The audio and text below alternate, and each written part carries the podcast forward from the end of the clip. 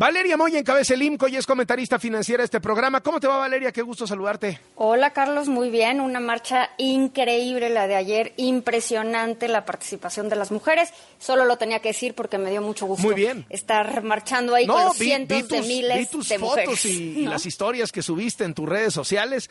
No, no, no. Y se veía una salvajada de gente, Impresionante. Impresionante. Muchísima gente. Aquí entre tú y yo, y ahorita que no nos está oyendo nadie, Valeria, ¿qué te parece que López Obrador no haya dicho una palabra de la marcha hoy?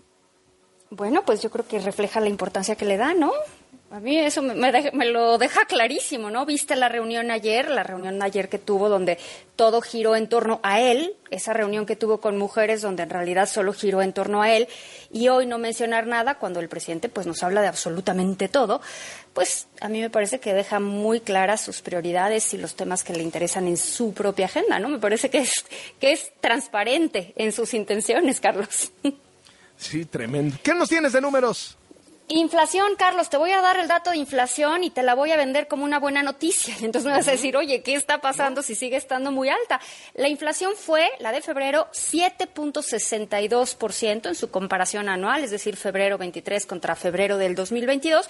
Sigue estando muy alta, 7.62, pero, pero, pero, pero, ya bajó por tercer mes consecutivo, por segundo mes consecutivo, perdón, ya tenemos, empezamos a tener como algunos indicios de que esto empieza a desacelerarse. Fue menor a la que esperaban los especialistas encuestados en la gran encuesta que hace Citibanamex, que esperaban 7.67, y el solo hecho de que haya sido menor que la expectativa te puede hablar de que quizás empecemos a ver ya una tendencia decreciente en la inflación. Ojalá.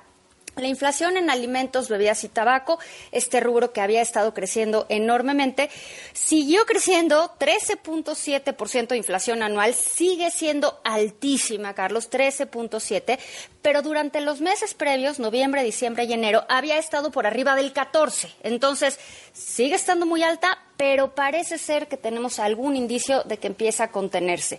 Hay un tema que nos va a empezar a preocupar y es la inflación en servicios. La inflación en servicios, hay que recordar, México es una economía basada en los servicios, pues ya lleva un par de meses subiendo de forma consecutiva. La inflación en servicios fue de 5.55 y la inflación subyacente sigue estando por arriba del 8, 8.29%.